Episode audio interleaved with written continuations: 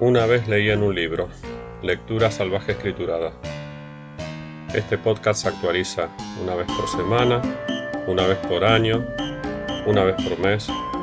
Realmente no lo sé.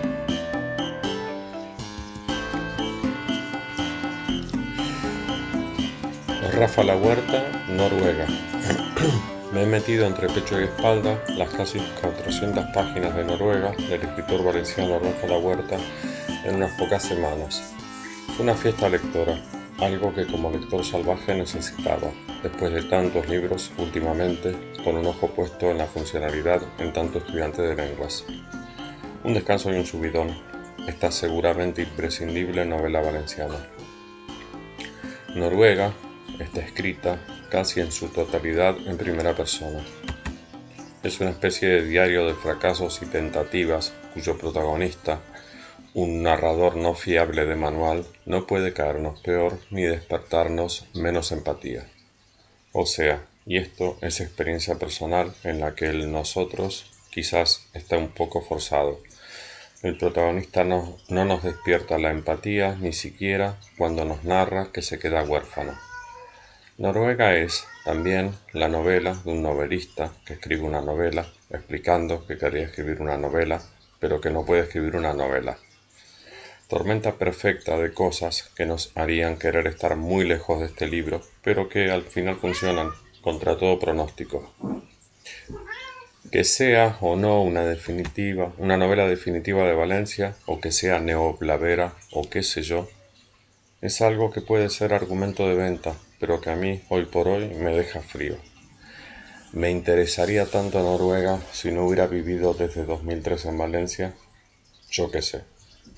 Espero que sí, porque me encantaría que esta novela tuviera vocación universal.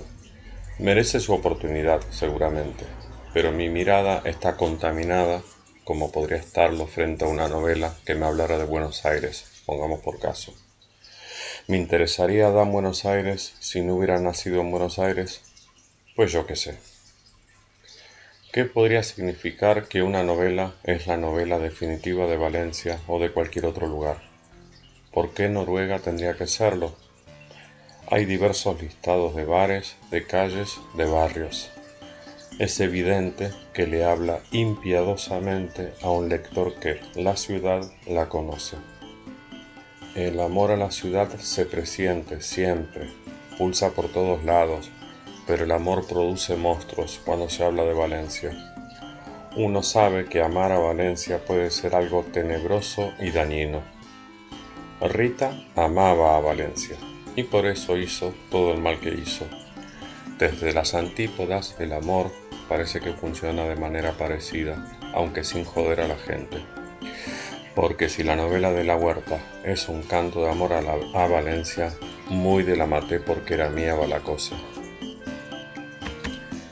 ¿Qué me va a quedar de Noruega cuando el tiempo pase?